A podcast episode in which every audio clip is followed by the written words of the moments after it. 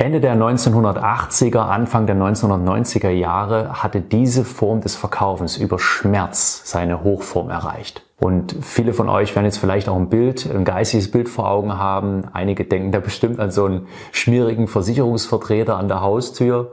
Und ja, was besser funktioniert, ob mit Schmerz oder mit Freude zu verkaufen, welche Art des Verkaufens am besten zu dir passt und wie du deine Kunden überzeugst, bei dir zu kaufen, ohne dieses schlechte Licht von diesen schlechten Versicherungsvertretern gerückt zu werden. Es gibt ja auch mindestens genauso viele gute. Das verrate ich dir. Bis gleich. Hallo und herzlich willkommen zu einer neuen Folge bei Sales Quality, der Podcast für erfolgshungrige Autoverkäufer. Ich bin Frank, ein ehemaliger Autoverkäufer und Verkaufsleiter mit fast 20 Jahren Branchenerfahrung. Heute unterstütze ich als Verkaufstrainer für den Autohandel engagierte Verkäuferinnen und Verkäufer dabei, noch mehr zu erreichen, damit sich der tägliche Einsatz für sie auch lohnt. Viel Spaß beim Zuhören, jetzt geht es los mit der heutigen Folge.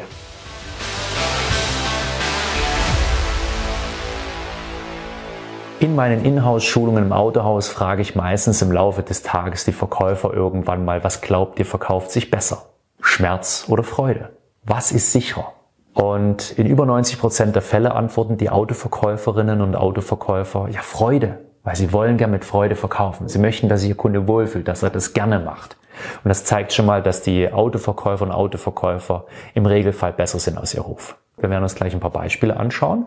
Und am Ende verrate ich dir auch, wie du das Nützliche mit dem Praktischen verbinden kannst, überzeugender bei deinem Kunden argumentieren und das schaffst auf sympathische Art und Weise, ohne dass du in dieses negative Licht von diesem Versicherungsvertreter oder Vermögensberater aus den 1990er Jahren an der Haustürschwelle gerätst. Okay? Also, vorweg einfach mal ein paar Beispiele. Nehmen wir mal an, wir haben einen Pärchen mittleren äh, Alters, die haben ein Fahrzeug, das läuft ganz gut, aber die haben jetzt Lust, die Kinder sind ausgezogen, die haben ein bisschen was gespart, sich ein neues Auto zu kaufen. Der Mann geht los, informiert sich über alles und kommt dann abends nach Hause, sitzt mit seiner Frau am Abendbrottisch und die unterhalten sich drüber. Sieht alles gut aus. Ein Kauf mit Freude. Oder stell dir vor, du ähm, bist Eisverkäufer und bietest Eis an. Oder du bist äh, Bäcker oder Würstchenverkäufer, hast einen Stand an der Einkaufsstraße und rufst den Leuten zu, hey, esst bei mir was. Ja, lecker, lecker, lecker. Die beiden verkaufen über Freude. Und jetzt spulen wir mal ein Stück zurück. Der Mann kommt nach Hause, der ein Auto kaufen will, oder Mann und Frau wollen ein Auto kaufen, und dann unterhalten sie sich wieder tagsüber. Und jetzt sagt auf einmal die Frau zu ihm, du, heute war doch der Heizungsmonteur da. Und er sagt, ja. Sagt sie, nicht gut, wir müssen über 18.000 Euro wahrscheinlich reinstecken. Wir müssen das alles, möglichst so viel zu alt, wir müssen das alles austauschen. Glaubst du, dass der noch ein Auto kauft, wenn sein Auto fährt? Vermutlich nicht. Was wäre aber, wenn die gleiche Situation ist? Die Heizung muss ersetzt werden, die hatten gar nicht vor, ein Auto zu kaufen und jetzt hat der mit seinem Auto einen wirtschaftlichen Totalschaden oder ein technisch größeres Problem, wo es sich einfach nicht lohnt, das Auto zu reparieren. Und womöglich wohnt er noch auf dem Land draußen.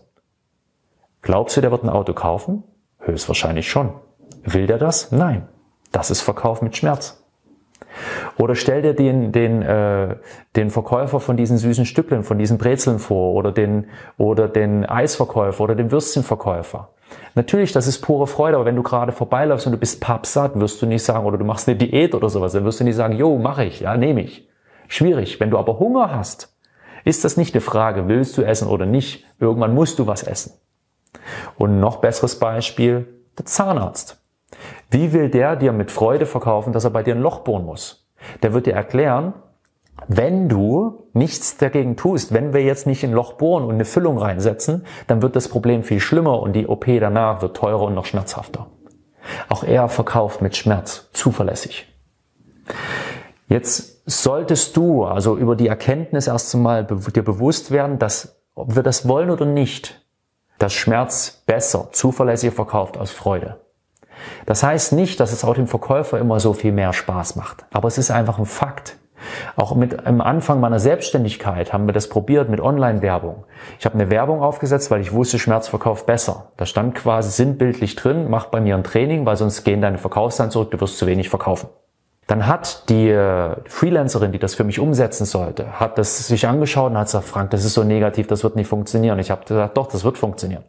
Und dann sagt sie, nee, Frank, bitte komm. Und dann habe ich gesagt, okay, komm, wer weiß, vielleicht liege ich ja falsch, online funktioniert vielleicht anders als real. Wir machen noch eine schöne Werbung. Also, da drin stand dann, wenn du deine Verkäufer trainierst, kannst du das und das erreichen. Das hat drei Tage gedauert, bis sie mich anrief und hat gesagt, wir können das eine einstellen. Freude funktioniert nicht ansatzweise so gut wie Schmerz.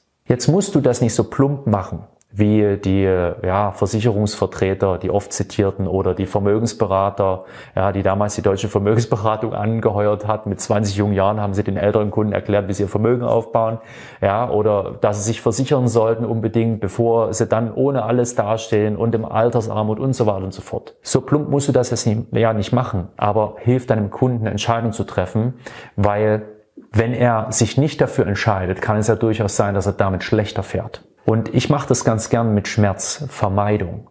Zeig deinem Kunden doch auf, ja, was passieren könnte. Überspitze es nicht, ja, also übertreibe es nicht. Aber was deinem Kunden passieren könnte, wenn er nicht handelt. Was wären die Konsequenzen daraus, es nicht zu tun? Bei einem Kunden von dir, der ein altes Auto fährt, kann das sein, ja, du hast jetzt schon einige Reparaturen gehabt. Kein Mensch weiß, wann die nächsten kommen und dass die nächste vielleicht noch teurer wird und sich das schon irgendwann nicht mehr rechnet. Dein Auto meldet sich nicht und sagt, spar schon mal, in einem halben Jahr wird's teuer. Ja, lass uns doch lieber jetzt handeln, jetzt kann ich noch einen guten Preis für dein Auto zahlen, lass uns mal anschauen, welche Möglichkeiten wir haben. Lade den Kunden dazu ein, sich das anzuschauen und zeige ihm auf, was er dazu gewinnen kann über Freude und was er vermeiden kann über Schmerzvermeidung. Und nichts anderes, sage ich dir auch ganz ehrlich, mache ich auch, wenn ich mit einem Geschäftsführer miteinander telefoniere. Es gibt einen Grund, warum die ins Handeln kommen, mit mir Kontakt aufnehmen. Meistens ist das nicht Freude. Meistens ist das der Grund, sie wollen Schmerz abwenden, weil die Verkaufszahlen nicht gut genug sind, oder sie wollen Schmerz vermeiden, sie wollen dafür sorgen, dass sie weiter gut performen. Ein On-Top obendrauf ist es höchst selten. Und wenn dann mein Geschäftsführer die Entscheidung in dem Moment vielleicht noch vertagen will oder sonst was und äh, dann so ein bisschen zögerlich ist, in der Entscheidung zu treffen, dann erinnere ich ihn gern daran und sage, hey, es gab einen Grund, warum wir ins Gespräch gegangen sind. Welcher war das? Und dann wird ihm bewusst, hey, ich wollte Schmerz vermeiden. Also dann lass uns doch handeln, weil vom Nichtstun wird nichts besser. Und wir Menschen ticken einfach so, ob uns das gefällt oder nicht. Ich weiß noch, mein Onkel damals, der war Kettenraucher, da war ich noch ein kleiner Steppke. Alle haben gesagt, rauch weniger. Bis er eine Herz-OP hatte, dem Tod nochmal von der Schippe gesprungen ist, hat er selber aufgehört zu rauchen. Also du siehst, Schmerz verkauft besser aus Freude. Das heißt aber nicht, dass du deinen Kunden über den Tisch ziehen musst. Das heißt nicht, dass du es übertreiben solltest. Aber zeig dem Kunden auf. Zum einen Freude, was kann er gewinnen?